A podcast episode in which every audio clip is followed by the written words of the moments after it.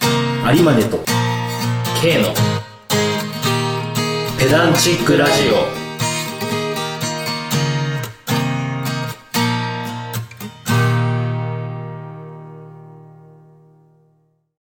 雑学をこねくり回して無駄知識を連成するラジオ、ペダンチックラジオの時間がやってまいりました。弦楽者を自称するサラリーマン、エズ・アリバネと、同級生の K ですこの二人でお送りします。はいまあ、あの3月入りまして、そうだねだいぶこう冬が終わるな、みたいな雰囲気が。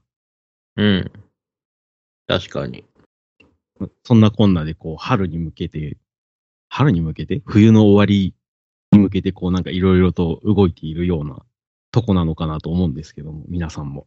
うんうんうん私も最近です。最近っていうか昨日か。配信でライブをしましてですね。はいはいはいはいはい組んでるバンドそうそうそうそうそうそう。の演奏を配信するみたいなねそうそうそうそうそう。うんすごいねでもよ今いや、本当に。あんな手軽にでき手軽まあ準備大変だったろうけどえ、でも手軽だったわ。本当に、まあ言うても、やってくれたんは、あの、ドラムの人なんやけど、うんうんうんそんなめんどくさそうな感じではなかったね。うんうんツイキャスかあれツイキャス。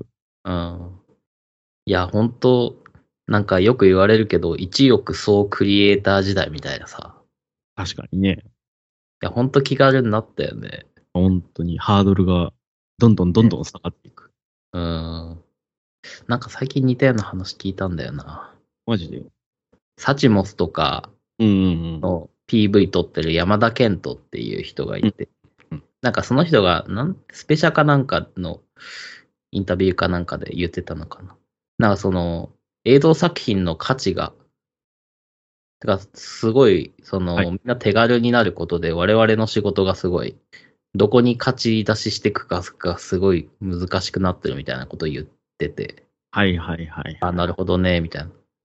もうみんな携帯でうんうんフィルターとかも簡単にかけれるから、うん。ね、確かに。難しいですよね、みたいなことを言ってて、はいはい。その話を思い出した。 その慣れの果てが今のイラストレーター業界の感じがするけどね。おーイラストレーター業界。めちゃくちゃ買い叩かれるとかね。話もあるから。はいはいはい。1枚、うん十円みたいなやつでしょ。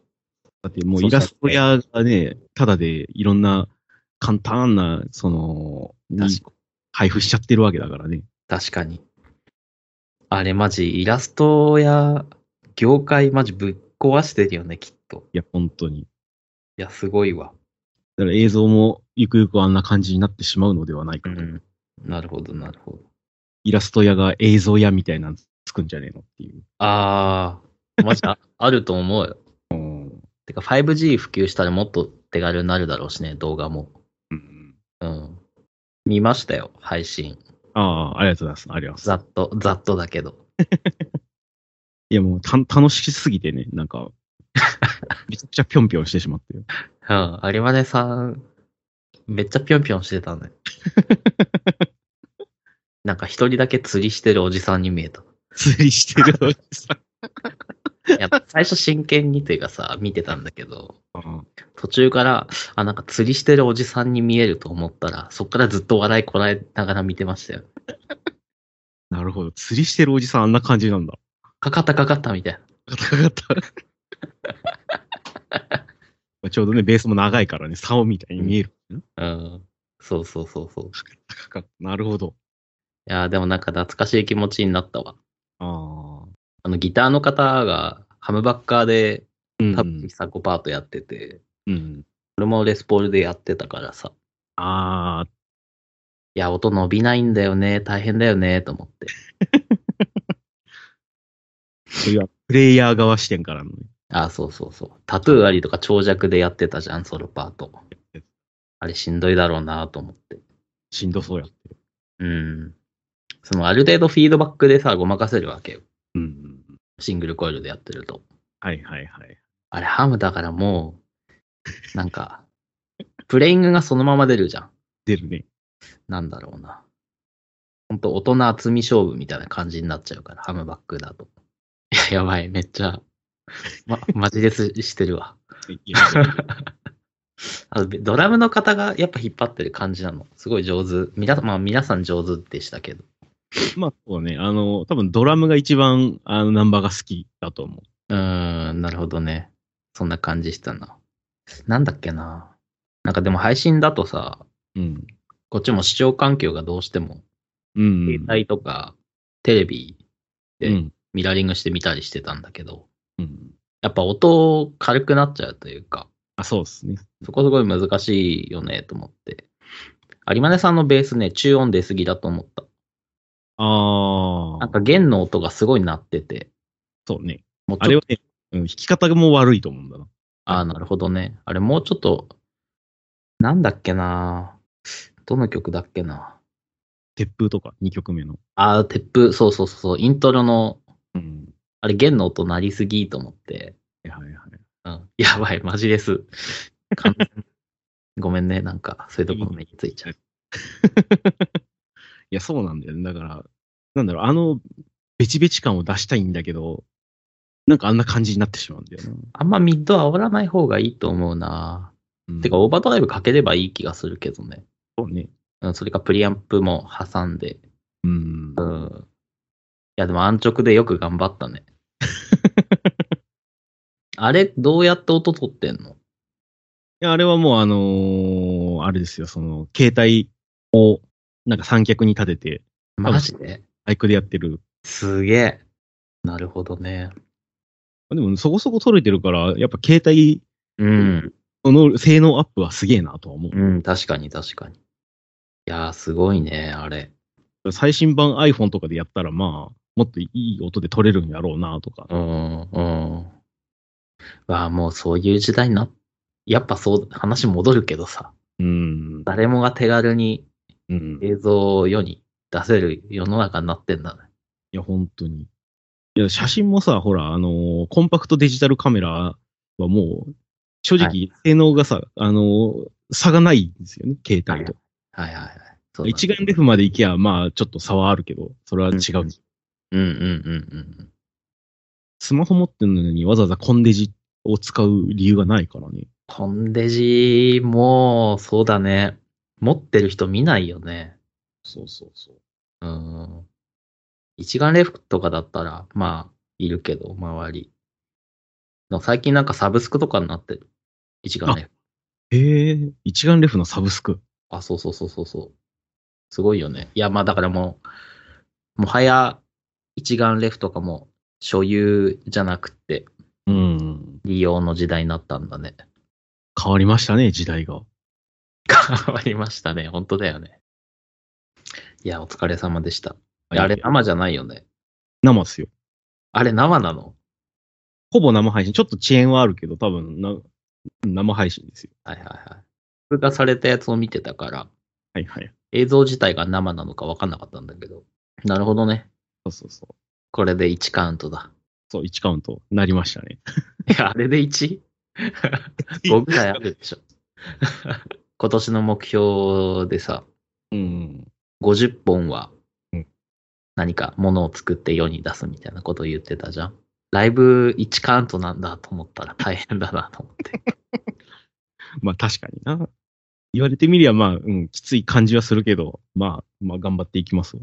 今のぐらいなの。いや、全然ですね。あの、 10いってる。10はいかないか。ちゃんとカウンもトうして言って2ヶ月経ったわけだからね。たね。うん。まあ、ブログ記事をちょちょこちょこ書いたりもしてはいます。はいはいはい。今後もやっていくのその、今のバンドで。あ、そうだね。うん。なんかでもなんか調子良さそうだね。それは、ん俺がその、あのバンドがバンドが。あなんかみんなすごい楽しそうにやってる感じが。あ、すごいいいバンドですよ、あのバンドは。なんかね、うん、すごい、なんかここういうのってわかるもんなのか なバイブス、バイブス感じた。なんか、なんだろうね。でなんかこう、みんなちゃんとやる気ある。うん、感じそうそうそう。そうそう。そうなの。なんかこうさ、こう社会人とか、その素人のコピバンって、なんか、誰か一人すげえやる気ねえやついいたりするじゃんね。うんうんうん。そうだそれね。がないから、すごいいいんですよね、このバンド。うん、なんかそれすごい思った。みんな熱量を持ってやってる感じが。まあ、具体的にどこ見て感じたとかむずいけど、思ったな。なんで、このね、あの、バンドは続けていきますよ。いいですね。各有 K の方はなんか、ここ最近あったんですここ最近は、何やったかなそうだな。だ第10何回で喋ったか忘れたけど、目標の話をしたときに、うんうん。あの、ジャズセッションレビューの話したじゃん。しましたね。ちょうどセッション会が連休初日2日目ぐらいにあって、うん。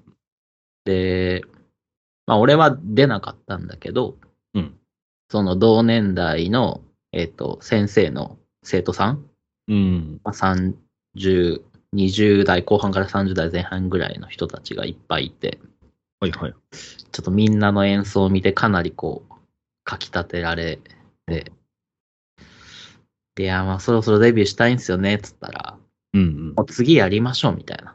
お次出ー。ちゃいましょう、みたいな話を結構周りがしてくれて、いやー、みたい な。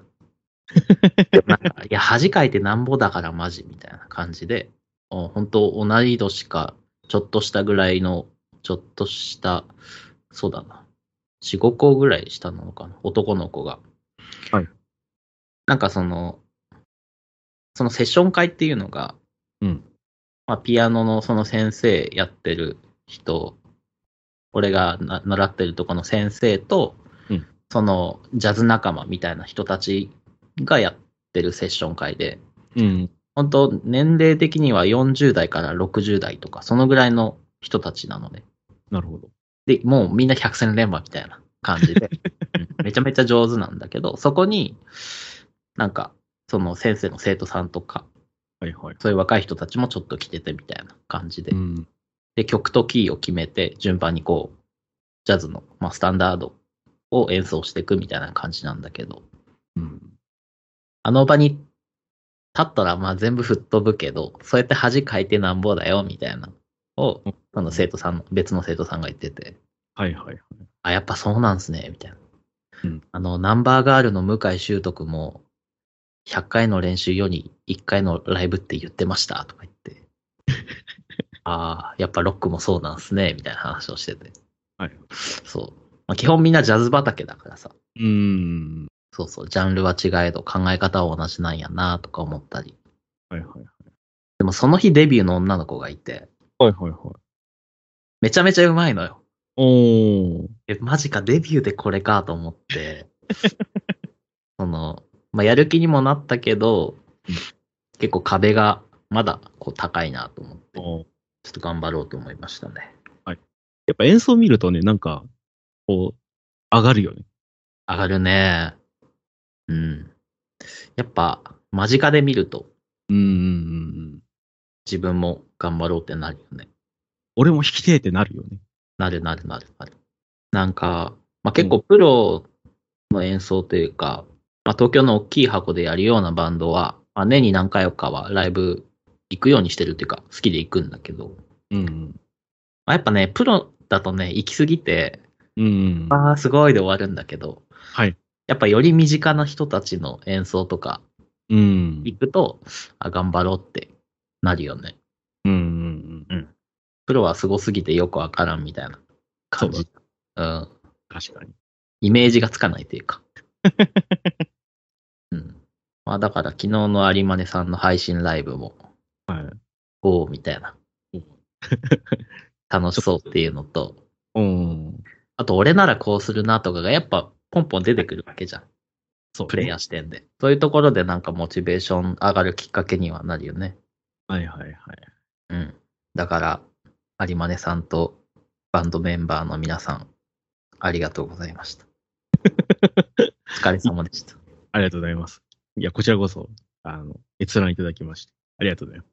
でもなんか100人ぐらい見てるみたいなログが残ってて、結構規模すごいんだね、なんか。社会人サークル、そうそうそう。なんか富山県の、その、軽音サークル。今、うん9人ぐらいいるのかな所属所属は。な何人ぐらい90人。 ?90 人。会社一個の会社やん、 マジで。あまあ、コロナでライブができないせいで、やっぱみんな、くすぶってる感はあるよね。あー、まあそうだね。難しいよな、それ。どうやってモチベーション保つかみたいな。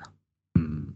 だから今、次のライブは6月くらいをめどに考えてますみたいな、うん。運営からのお知らせみたいなのもあったりして、うんうん うん。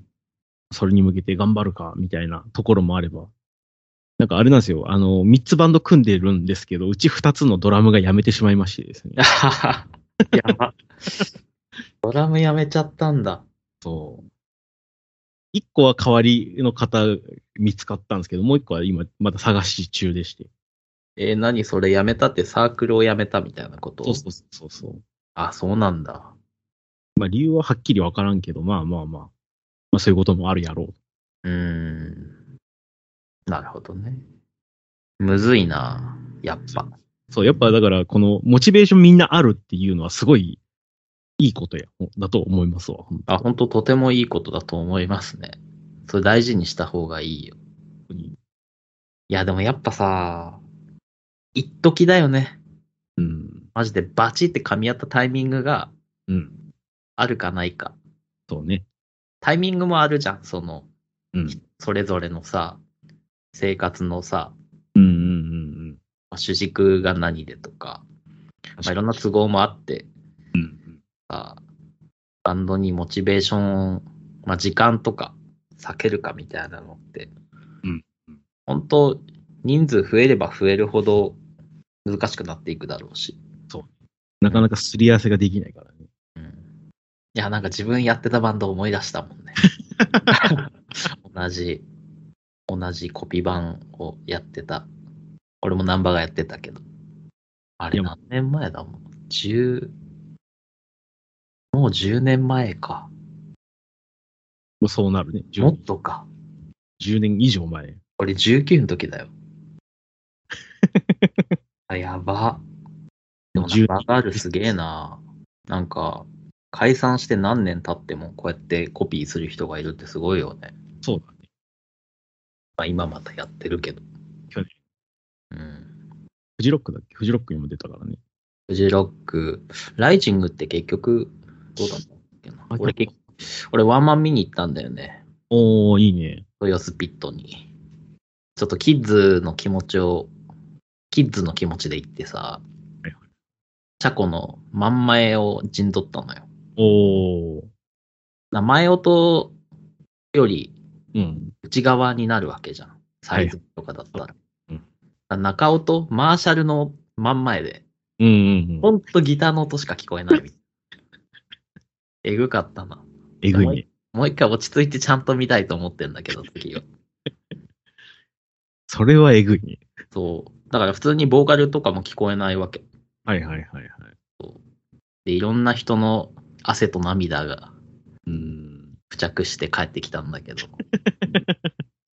ちょうどその直後にインフルかかったから、あら。絶対アコだなと思ってるよね。まあ絶対そこでしょうね。絶対即だなって。 ペダラジまあ、あれなんですよね、3月ということで、この私と K の間では、まあ、ほぼなんか結構よく交わされるのがですね、あれなんですよね、誕生日おめでとうという、言い合うという。あはは忘れ てた。おめでとう。はい、ありがとうございます。誕生日おめでとうございます。ありがとうございます。そうだね。33。 33ですね。なんもない誕生日だった な。特に。これはあれなんですよ、弟があの死ぬほどケーキ食わしたるっつってケーキめっちゃ買ってきて、え、最高。まだ冷蔵庫に残ってます。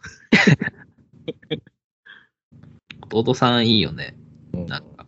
びっくりしたわ。ロールケーキ2本と、でっかいなんかチョコレートケーキうんうん。買ってきて、その組み合わせで買ってくんのかみたいな。 確かに。ショートケーキじゃないんだ。そうそうそうそう。ホール売ってなくて、みたいな。ああああ。だいたい3月み、そうか。有馬さん3月1日か。 1日ですね。 3月3日、だいたいあれなんだよな。ひな祭り用のケーキになるんだよね。はいはいはい。そうそうそうそう。であとあれだよね、3月って言ったらもうイチゴのシーズンだからさ。イチゴフェア。はいはいはいはいはい。この時期のいちご美味しいよね、だから。なのにチョコレートケーキとロールケーキか。いや、俺あんまり果物系のケーキ食べないから、それを見越して買ってきたよ。へえ。兄のケーキの趣味分かってる弟すげえな。いや、わかんない。 多分、まあ適当かもしれないけど、うん。そんなこんなで、まあ富山もですね、3月から旬が始まるやつがあるんですよ。うんうんまああの、ちょうどね、1日から漁が解禁されたホタルイカ。うん。おー、出た。まあね、ホタルイカね、あのーようやくこう、富山でもこうスーパー並ぶんですけど、うん。だいたい兵庫県産なんですよね。あ、そうなのへえで、富山県産のやつも置いてるんだけど、値段がめちゃくちゃ違うのよ。ああ、そうなんだ。そうそう。あの、兵庫県産は多分みんながこうイメージするしやすいホタルイカいっぱい入ってる。トレーにいっぱい入ってるうん。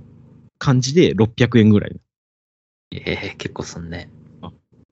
ただ富山県産は茹でてない生のやつがう8ん杯、8杯、8匹ぐらい丁寧にトレーに並べられてそれ700円ぐらいですよね、今。ええ高え。あーのよ。これ木曜にスーパー行ってちょっと見て、買おうかと思って行ったけどやめたっていう。ああああ、ああ。ただやっぱね、富山県産めちゃくちゃうまいんですよね。そっか。あの、いし富山さん、富山県産か意識して食ったことないかもな。でもね、やっぱ大きさも全然違うのよね。うーん、でかい。でかい。あでかいし、なんか身がすんげえ詰まってる感じがする。あ。はいはいはいはい。どうやって食うのやっぱ酢味噌ああ、まあ、酢味噌はね、家に常備してないから、まあ醤油で食ったりすることが多いけど、あかんやん。まあね、 あかんやん。酢味噌で食わな。そうだね。でも他で酢味噌使わなくねってところがあって。い使わ ない。パックに入ってないのや、だから、富山県産のやつを買えばそこにはついてくるけど、兵庫県産のやつとかって結構そのままそれだけじゃん。あ、本当？えー、酢だ味け噌大体セットになってるイメージだけどな。多分売り場のどっかに一緒になんか置いてあるかもしれない。もしかしたら。うん。ほんとね、このホタルイカ旨味がすごすぎて、本当に富山湾の海水3割ぐらい旨味でできてんじゃねえの ぐらいの勢いでめちゃくちゃうまいんですよね。美味しいよね、ホタルイカ。し、うんまあ大体さ、ホタルイカ食うってなったら、大体おお気づけじゃんそうだね。高円寺に九州料理屋があるんだけど、マルキューっていはう。いそこはね、茹でで食えるんだよね。おしかもー。酢味噌で。多分あれ兵庫県産だった気がするな。はいはい。多分漁獲高的にはね、あのー兵庫県の方が大きいと思うんですよね。ああ、そうなんだ。多分全国に売られてるホタルイカ大体兵庫県産。はいはいはい。ただまあね、あのー茹でじゃなくてもね、あの、素干しとかね、ああ、そうだね。うんかも多くありまして、うん。父親がね、帰省のたびにね、あの、ホタルイカの素干しを要求するんですよ。 富山から横浜に。に帰ったら、あれ買ってきたみたいな。はいはいはい。あの、円筒形のプラスチックのケースに、うんうんはいはいはい。ホタルイカの素干しが5杯分ぐらい入ってるやつかな。はいはい。あの、ちょっとおしゃれなパッケージだよね。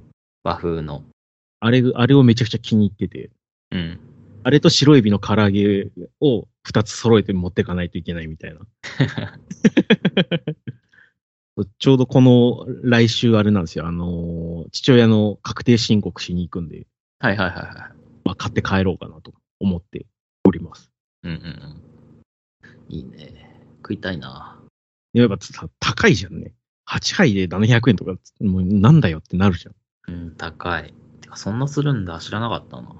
ね、高いんですよ。そう、高いから、やっぱ結構あれなんですよね。多くの、多多くかどうかわかんないけど、富山県民取りに行くんですよ。ホタルイカを。行くね。 あの、岩瀬浜でしょ。そうそうそう。まあ、岩瀬浜もそうだし、あとエビエっていう、うん。なんだ、港か浜かわかんない。うん。海水浴公園みたいなのがあるところうん。なんかも割と有名なスポットではある。はいはいはい。バケツ持ってね。そうそうそうそう。ほんと言うよね、あ れ。海岸行ってバケツこう海にバシャッと入れるだけで取れるみたいな。それはね、言い過ぎですよ。あそれは言い過ぎ。言い過ぎですよ。うん。そう、あの、富山特有の現象なんですよね。このホタルイカが浜辺近くまでやってくるという。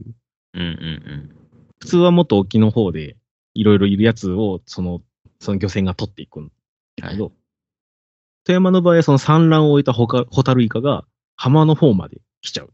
うん。うんうんうん。で、これは、あの、身投げと呼んでるんですよね。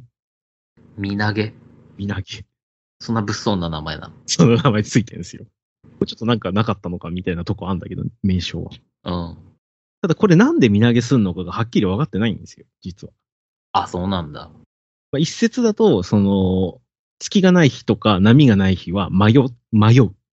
はいはいはいはい。目印がないから、イカが迷って浜の方行っちゃうとうん。いう説があるんですけど、うん。でも本当にそうなのかどうかは怪しいという。うーん。まだ研究され尽くしてないんだ。そうそうそうそう。そう分かってないから、じゃあ何が起きるかっていうと、皆さん結構勘で行くんですよね。あの、ホタルイカ、あ、今日来る気がするみたいな。うんうんうんうん。そういう勘で来るかなって言った日に取りに行くみたいな。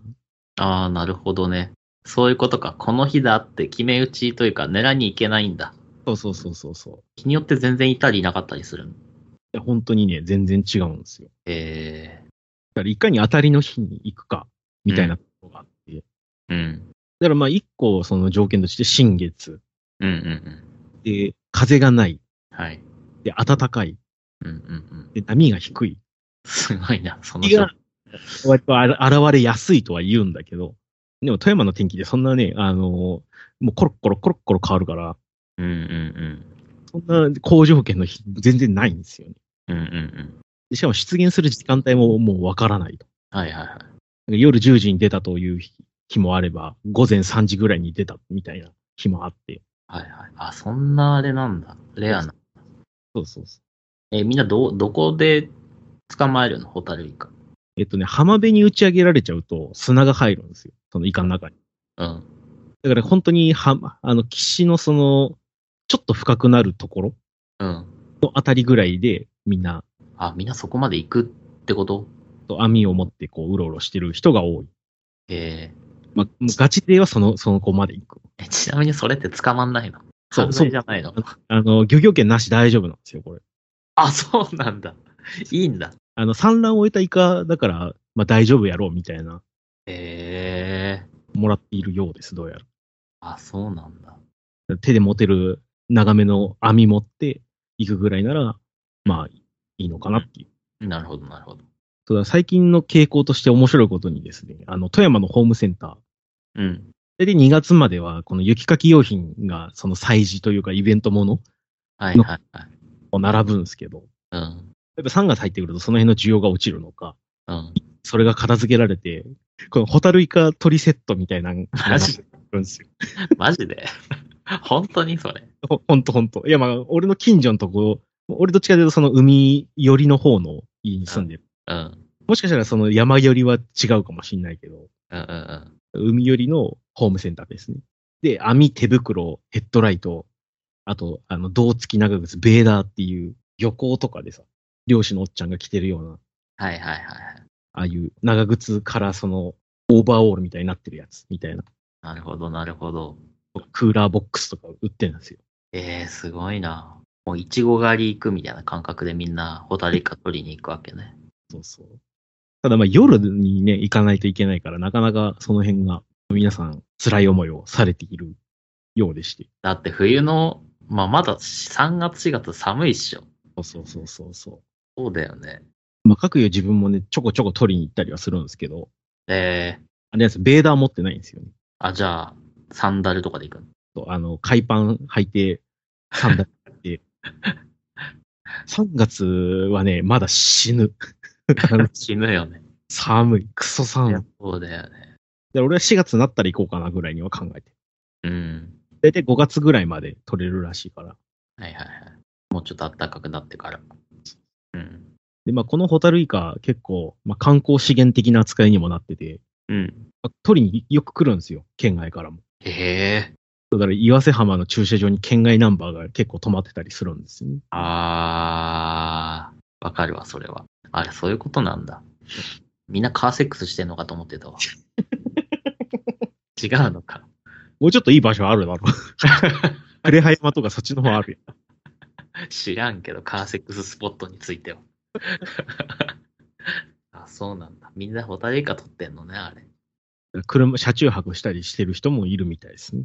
うーん、なるほど。だからこうやって人が集まると何が起きるかっていうとね、やっぱマナーが悪いやついるんですよ。あその浜辺でね、焚き火しちゃいけねえっつうのに焚き火しするやつもいたり、あ、はいはいはいはい。そっちはもう完全に違法行為になってしまうんで。だかうん。ら結構近隣住民は割とうんざりしているという話をちらっと聞いたりはするね。なるほど。確かにね、田舎の夜の海、クソ治安悪いよ ね。イメージ的には。そうね、クソ治安悪いですうね。んうん。そう、さらに言うとね、その、ホタルイカの情報だけやり取りする、あの匿名掲示板みたいなのがあるんですよ。 すごいな。ずっとそその掲示板が使われ続けて、だから、あの、すごいむつ昔懐かしい掲示板の様式をはいはいはいはい。そのままで、今日どこどこ出ました、みたいな。すごでも最近ね、ガセがめちゃくちゃお増えてるんですよ。い。えー、何なんだろう、それ。まあ、いたずらなんかな。ああ。でも俺の中でその爆脇っていう単語が出たら、あ、嘘だな、これ、みたいな。爆あの脇あめっちゃイカ湧いてます、みたいな。あ。うんうんうん。結構それにつられてそっち行っちゃう人とかも結構いるみたいで。ああ、なるほどね。愉快犯なんかな。でもライバルを減らすためにやるみたいなさ。でもね、あれなんです。出現するときって、もうみんなにボーナスタイムみたいな感じで来るから。はいはいはい。取っても取りきれんと、個人じゃ。そうそうそあう。しかもそんなね、あのー関東の海水浴場ほど人はいないから、そんな。あ。うんうんうん。あんな言うて、うん、そう。、ごちゃごちゃすることないから、はいはいはい。自分のその周囲網振るぐらいで、まあ、そうなんだ、何なんだろうな。でも、ホタルイカ掲示板に嘘の情報を流す人生。終わってん な。終わってんな、そいつの人生。まあ割と終わってるね、確か に。やばいな。ちょっと想像したら悲しくなってくるわ。なんか SNS で変なクラスターに入っちゃうみたいな人を見てる感じだよね。うんうん。変な陰謀論に引っかかってるみたいな。はいはいはいはい。ツイッターにもよく見ますけど。同じいたたまれなさをこう、感じるね。感じるね、それ。悲しいな。そう、もう一個ね、あれなんですよ。そのホタルイカのちょっと誤解されてる部分がありまして。うん。結構ね、写真、すごいこう海岸線が真っ青になる写真がよく引き合いに出すんですよ、あれ。うんうんうん。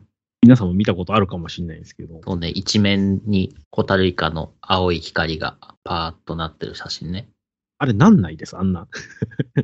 なんないのあれなんないです。あの、ええあまあどっちかというと、ほら、あの、車がさ、ライトだけこう、線にななるような写真あるじゃん。車が通っていくと、その、車のライトだけがこう、線あああ、そういうことれの撮り方で撮られた写真なんですよ。ああ、そういうことか。あれなんて言うんだっけ長時間露う光んうんうんうんうん。による写真なんですよ、あれ。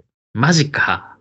だからまあ、キラキラしてるのが一瞬見れたりはするけれど、あんな真っ青に、あんなんにはならない。マジか。で、その写真が有名になってるせいで、なんかみんなあの光景が見れるんだと思って来てる人がちょこちょこ見受けられる。はいはいはいはい。うわがっかり観光地じゃん。いや、でもね、ホタルイカ取れて食べられるはめちゃくちゃうまいんでね、がっかりじゃないですよ、あれは。まあね、その、でも景色を楽しみに行くだけの人もいるわけっしょでも結構部が悪いと思うよね。あれ結構やっぱ俺も俺もちょこちょこ行くけど、いないことの方が多いからさ。うんうんうん。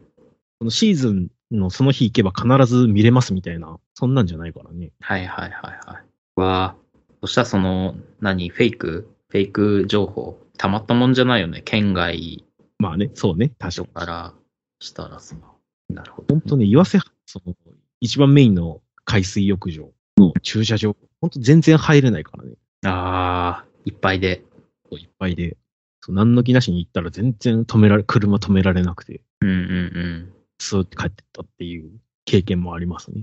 あ、そんななんだ。こう、なんか学生の頃とか行くあてない、金もないし行くあてないから、こうああいう浜辺の駐車場に車止めてだべったりしたもんだけど、はいはいはい。 3月4月か。その時期はパンパンになるんだ、駐車場。 3月4月の新月周辺。ああ、だからやっぱみんな、ホタルイカ狙いできてるわけね。そうそうそう。新月じゃなければそんなでもないんだよ。うーん。いないわけじゃないけど、あの、土日、あの、新月関係なしに土日来たりする人もいるから、うんうんうん。昨日今日とかも結構多いのかもしれないね、もしかして。あーそっかそっか。ただね、一回食えばね、まあ、そそこまでして取りに行きたいって気持ちはね、すごいわかる。本当うに。んうんうん。美味しいよね。はい。あれはね、やばい。マジで。食いたくなってきたな。ただね、いっぱい沸くとね、取りすぎちゃうんですよね。うん。で、まあ、だいたい一回茹でて冷凍しとくとか、はいはいはい。釣りする人はそれを餌にするみたいな。ああ、なるほど。それを餌にして魚を取るみたいな。うんうんうん。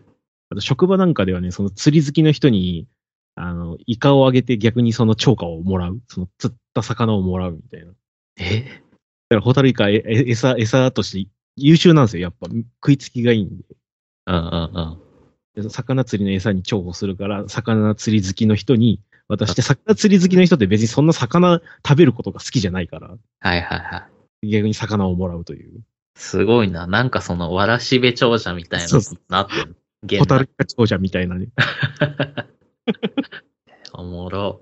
それ見て、あ、この人賢いなって思って。あーあ、それ会社であ、そう、会社で。こんなんいるんだ。面白。面白い。会社に魚とかホタルイカを持ってくるのが面白いわ。もまあ、富山特有ではあるね。ううん。いや、まあですんで、ぜひ皆さんもね、あの、機会があれば、この富山県に来て、あの、ホタルイカをね、まあ、食べるだけでもいいです。まあ、でも取りに一回来てみてもらいたいですね。俺も行ったことねえわ。でも去年と一昨年は全く取れなくて、うんうんうん。ただ2年前にめちゃくちゃ取れて、それがめちゃくちゃ美味しかったから、味を占めてしまってるんですよね。はいはいはいはい。えー、なんか食べたくなってきたななんか東京にも富山料理屋結構あったりするんだよね。へーあの、京王線の千歳烏山とかにね、うん。富山料理屋あった気がする。これか。夕和食キトキト。あ、もう富山、富山ですね。キトキトね。そう、新鮮なという富山弁の言葉ですね。うん。空港もその名前だもんね。あ、そうだね。富山キトキト空港。うん。何キトキトってってなるよね。空港が新鮮でも何があるみたいなとこある。 確かに。確かに。こっからあれだね、だから、まあ、ブリのシーズンが終わってホタルイカが始まって、で重なるように次は白エビが来るんですよね。旬としては。うーん。 4月5月ぐらいしか白エビ。白エビは春先なのか。でも結構長いんだよ、確か。白エビ。へえ。そう4月から11月までが漁の期間。 長っ。長いんですよ。まあでも、まあ、やっぱ冬の時期に行くのがいいのかな。いつがいいんだろうね。富山に。なんか、そう考えると、ちょっと旬がばらけすぎてる感じもするね。うん。寒ぶりって2月がピーク。だと思うよ。 3月くらいがいいんじゃないでも。ホタルイカも食えて。白エビはあれだけど。だからブリとホタルイカで行くか、ホタルイカと白エビで行くかみたいな感じになるのかな。なるほど、なるほど。ブリは外せないでしょそうね、知名度的にもやっぱ寒ぶりが頭一つ抜けてるもんな。まう。そうだよね。あというわけで、皆さんもぜひ、ホタルイカ、まあ、富山県の海産をぜひとも食べてみてください。はい。